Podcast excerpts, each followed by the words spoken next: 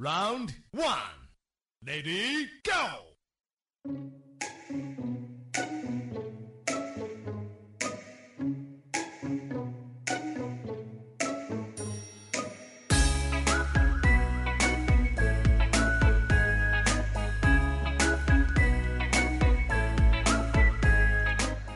节目开始之前呢，我先感谢一下各位听众朋友对我的信任啊！信任来自于哪方面呢？来自于你们觉得我真的是一个上天入地无所不能的人。啊，我现在有点后悔啊！我不该跟你们吹牛逼，吹什么呢？吹楚老师是一个博学的人，呵呵。博学你哪个腿儿啊？就自打我自认为自己很博学，并且把自认为很博学这件事儿通过我的节目潜移默化的告诉了我的听众朋友们之后啊，看一看翻一翻私信，我不知道你们是抖音刷多了还是怎么着，你们都问我一些什么鬼问题啊？楚老师回答一下啊，货拉拉拉不拉拉不拉多？楚老师回答一下，电鳗电电鳗会不会把电鳗电死？还是电电鳗的电鳗会被挨电的电鳗的电把电电鳗的电鳗电死呢？嗯。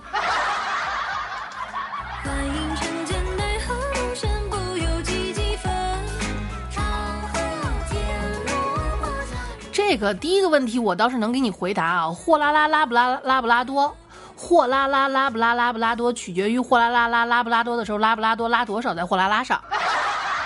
至于电鳗这个问题啊，电鳗电电的鳗会不会把电鳗电死？电电鳗的电鳗和挨电挨挨电鳗电的电鳗取决于他们俩谁的电更加的牛逼，好吧？这个明白了哈。那至于其他一些比较严肃的问题呢，这个今天楚老师整理了一下啊，整理了一下，这个也是，呃，也是，嗯，你们问我问的比较沙雕的问题。当然了，我知道你们也不是想问我，你们可能就是看见这个互联网上啊、某音啊或者什么上面或者微博上面有人问，你们就拿来逗我一下，行吧？那你楚老师从来就不是一个能让你们随便斗得过的人，是吧？啊，毕竟渊博的牛逼都已经吹出去了。那么呢，我整理了这么多的沙雕问题，以及呢，我这个查阅古籍，是吧？到处找资料。我今天一次性把你们的沙雕问题给你们解决一下，好吗？免得你们以为老楚我没两把刷子。老了是老了，新一代的这个主播呢奋起直追啊！但是呢，我是不会这么甘心就被拍死在沙滩上的，对不对啊？开玩笑，知道什么叫百足之虫死而不僵吗？哥不在江湖很多年，江江湖还是依然有哥的传说。哎，好了，啥也不说了，先点赞吧。嗯，对。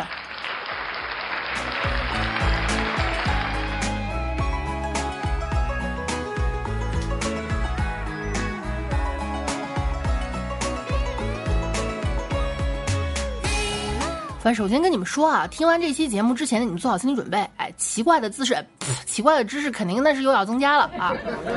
因为你们最近总会问我一些特别奇怪的问题，对吧？就看这老以前的那个问题还还存在于什么啊？眼镜蛇发明之眼镜发明之前，眼镜蛇叫啥呀？第一个知道牛奶能喝的人对牛做了什么呀？这类的问题啊，现在也升级了。什么为什么叫坐电梯都是站在里面哈？还有什么为什么冰箱是个柜子，冰柜是个箱子是吧？还有一些问题啊，为什么学法律的叫律师不叫法师？今天这问题集中给你们回答一下，好吧？啊，咱先分分第一个啊。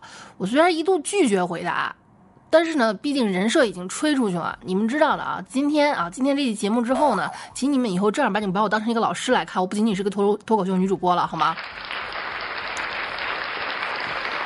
有人曾经问过这样一个问题啊，说被核被门夹过的核桃还补脑吗？啊，这个问题曾经我就没法回答，现在呢，它有了二点零。如果猪肾虚了，猪腰子还补肾吗？妈呀！由此可见啊，咱们国人对于补肾、强肾、这个健体、延年益寿以及延长时间的这个，真的是有执念啊！不知道谁弄出来的谣言，说什么吃穿山甲能够以以这个室内方面变得特别牛叉，以至于穿山甲让人吃的都快灭绝了。不是你吃人家干嘛呀？啊！哦，我我我考证了一下啊，说这个谣言是从哪儿来的？为什么会有人觉得吃穿山甲壮阳？后来有人告诉我，有听众跟我说，说楚说楚老师，你一看穿山甲打洞厉害啊！好好好好好，老鼠打洞也厉害，怎么不见你们吃老鼠呢啊？这都是扯淡，好吧？好好的锻炼身体，注意饮食，早睡早起，这比什么都强，好吗？既然做不到这些，就别找斜茬。你那腰子啊，就就就这这这补了也是个废品，好吧？好，咱先回答这个问题啊，说说说远了，各位还是要注意保护动物，好吧？因为楚老师是一个绝对的那个保护动物的一个支持者哈。我我这具体表现在哪方面呢？我穿的皮草都是假的，我告诉你们，哎，不要去吃野生动物，好吧？啊，这首先人家是保护动物，再一个就是安全呀、卫生啊。咱们现在吃的这些肉都是经过检验检疫的，你吃那些能有保证吗？哈，好，废话不多说，咱开始解决问题哈。如果猪肾虚了，它的腰子还补肾吗？首先，核桃补脑这个事儿，我不说它是不是个伪科学，多吃核桃确实有好处，但是真的能补到脑吗？是吧？你这呃喝什么想补脑，常喝六个核桃，那就是个饮料，好吗？对不起啊，某个核桃那个那个，你们不要告我哈的，可能真的是常喝，坚持不断的喝，喝上个一百年，你就能活到一百岁，哎，对吧？啊，它确实是有补的效果，但平时就吃那么几口补吗？不一定哈。中国人对于这个以形补形非常的。就是非常的有执念，觉得核桃长得像个脑子，以形补形哈。那这么说，有些妹子想丰胸，你可以直接吃水蜜桃啊。哦，对，人家都说了，吃椰子，懂了哈，吃椰子吃木瓜，哎，那其实要跟你们说，就明确的跟大家说啊，肾虚这个词儿就是人类造出来的，在人家猪的世界里根本就没有肾虚这种说法。也有可能呢，一头猪活不到肾虚就已经上了餐桌了，对不对？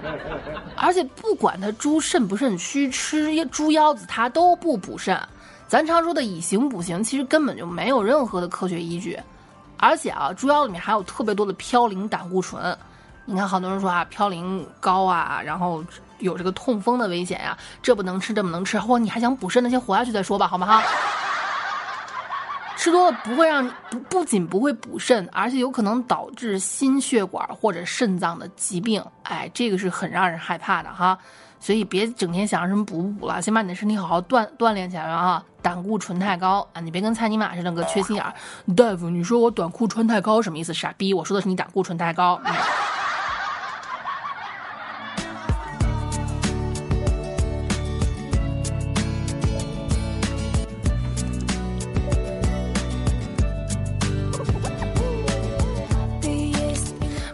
天到晚的就就就关注一些乱七八糟的东西啊！这明明人家已经有很多人都回答了这个问题了，你们现在非要来问我一遍，行吧？我就再跟你们废话一遍啊！是不是最近某音上面很多的律师给大家解答这种跟有一个律师老师说的非常好啊，叫法律无非柴米油盐，专门给大家解决生活里面常见的一些问题啊，比如孕妇打人算不算什么群殴啊？比如你嫁给一个律师会不会分手之后连裤衩子都分不到啊什么的哈？就有人就问过这个问题，说去自首的路上被抓了还能算自首吗？好嘛，我一翻我的这个私信里面也有人这么问我，兄弟，你是犯了多大事儿啊哈？这个角度很刁钻哈，不过其实法律早给你想好了，主要是在那个某音上面也看到有人这么说了哈，说如果嫌疑人去自首之前，自己本人或者亲友跟这个相关部门先联系过，打个电话说，哎，我是哪个哪个哪个什么在逃的，我犯什么事儿了啊？你别让蔡尼玛说，你看我我我是那个我我我我是二零二零年十二月二十五号大半夜在东大街摸人家屁股的那个妹子报警了，我现在要去自首。哎，OK，好，你事先联系过。那你在自首的路上被不知情的这个警察叔叔给抓了，这个情况你是算自首的啊。当然了，你如果绕绕路绕远了，顺便菜市场买个馒头的话，那可能就不算了啊。你必须是，人家你扔个包子知道，狗都知道走直线是吧？扔个包子包子出去，人家狗都知道走直线。那如果你绕着圈的话，那可能就不算自首了。但是如果你之前没有联系过，某一天突然是吧，睡醒了，一想不对，看着外面的阳光，正道的光就这样照在了我的大腚上。不行，我得啊不，我我这心里过意不去，我得去自首，兴冲冲的就去了。哎，半路上哎被人给逮了，你这依然算抓捕归案，好吗？当然了，这个问题跟大家说清楚了，还是跟大倡导大家跟楚老师一样啊，做一个遵纪守法的好公民，好吗？这个我还是坚持这这样的一个看法啊。就是小时候我们会觉得打架呀、逃课呀、做一些离经叛道的事情非常的酷，现在我才发现其实不是，反而是早睡早起，坚持做好自己要做的事儿，然后坚持锻炼身体，坚持给父母打电话，这种坚持下来做别人做不到的，这才酷，好吗？没事犯什么法呀？啊，说的好像犯了法，警察叔叔抓不着你似的，哎呀。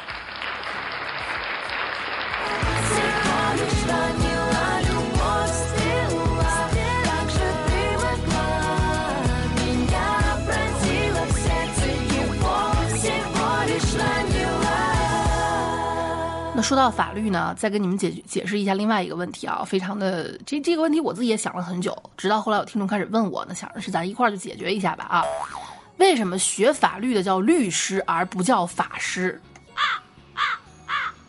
法法法法师，中中中单，法师跟着刺客上啊！一般看到法师，脑海里啪的一下想到的是这个，妲己陪你玩儿，要么是这个，别靠近我，阿福，不想带来不幸。嗯，其其其其实不是啊，这实际上的法师是这个样子的，就是在咱们国家很早就有。其实咱们看啊，三藏法师、唐僧，三藏他也是被称之为法师的。或者你们还记不记得《西游记》里面那虎力大仙儿，就是跟那个孙悟空斗法的那个，就是这种在咱们国家非常非常早就有了，大概在奴隶时代的时候就有，就是出家的人或者祭祀当中负责做法的人，一般称之为法师，啊，这种叫法师，就很早很早就有，你们就想一下，能能往多早往多早吧？奴隶时代啊。而 lawyer 律师这个概念是近代才传入咱们国家的。你考虑一下《爱情公寓》里面的张伟哈，蠢律师是吧？那既然是专门从事法律业务的时候取名法律法律，你要么叫法师，要么叫律师，对吧？但是法师这名儿被占了，所以只能叫律师了啊。而且你说现在这个律师地位多高啊？好，人家是非常正统的一份工作啊。你比方说，你小姑娘谈个对象，你跟妈妈说：“妈，我找对象了。”哎呦，好呀，干啥的？是个律，是个律师。哎呦，律师好。你要跟人说：“妈，我找对象了，干啥的？是个法师。”滚，别进这个家门。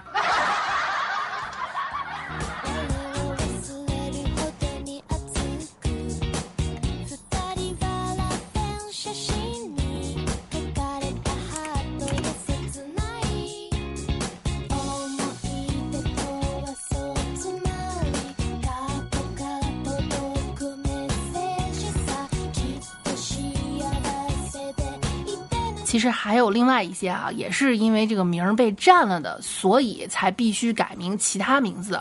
比方说，有人就问啊，为什么冰箱是个柜子，而冰柜是个箱子？这个问题有点，咱们稍微有点绕，咱们分开来看。首先，冰箱为什么是个柜子？其实，在咱们国家古代，冰箱它确实是个箱子，它就是个箱子。各位可以看啊，在这个故宫里面呢是有专门的文物的，因为那个时候呢，比如说皇宫呀、或者一些贵族需要用冰块儿，就夏天的时候冰块儿降温或者保存食物。那时候不像现在可以制冰，咱们现在啊，喔电冰箱一开就可以制冰，是吧？那时候不是，那时候从最北的北方，比如说现在的那个，嗯，就是就是东北那一带哈。其实，在东北的时候，在古代那算是非常苦寒的地方，哪怕在清朝流放宁古塔，那也是把人往东北那个地方去流放，非常冷。从那儿呢，耗费很大的人力，人力来从河里挑上冰块，放到一个保温的箱子里面，有好几个隔层，就跟咱们现在暖水瓶一样，好几个隔层，为了保热，也能隔热，也能保温，也能也也能保持它一直冷着哈，然后运到那儿。所以，古代的冰箱真的是个箱子，而且人家确实是叫冰箱，对吧？直到呢后来电冰箱，外国人发明这个电冰箱啊，是叫是是是叫叫叫什么了？我突然什么 bridge bridge 来着？哎，我这英文越来越烂了哈。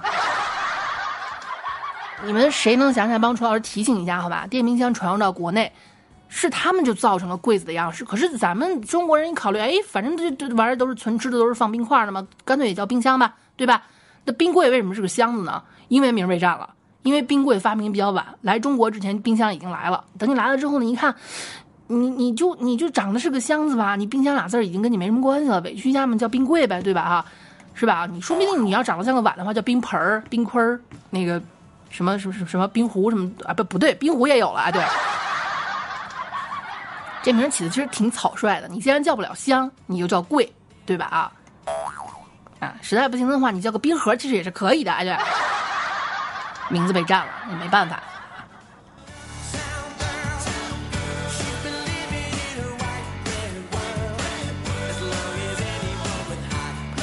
除过名字会被占的，还有名字不能用的。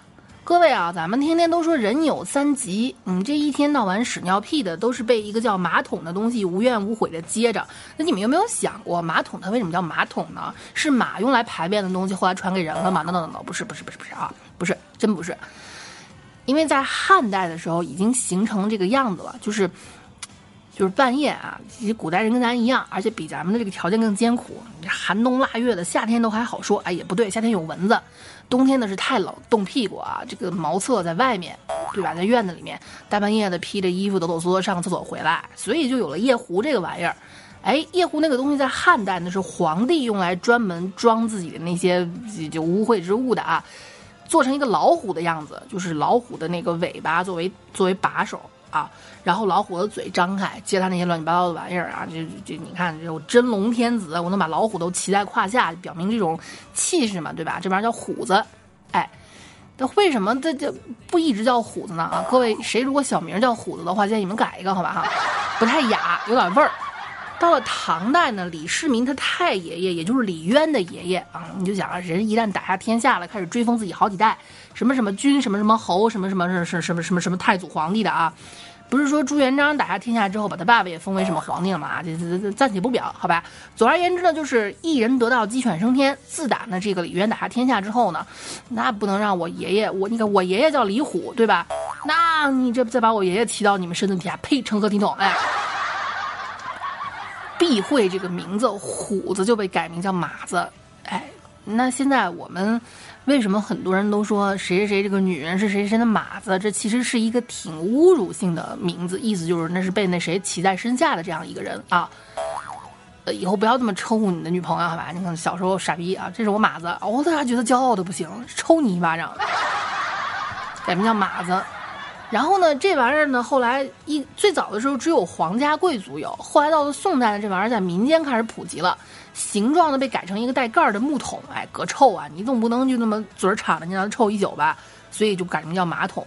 后来这个词儿呢，一直就沿用下来了啊，马桶。对，啊，我现在想想，其实最对不起的就是马桶了，对不对？有我心情不好的时候，把完了，我还要回头看一眼。然后恶狠狠的跟他说：“呸，吃屎吧你！”然后一下冲下去。你说小小一个马桶承载了我多少的坏心情呀！啊，谢谢他，谢谢啊，谢谢。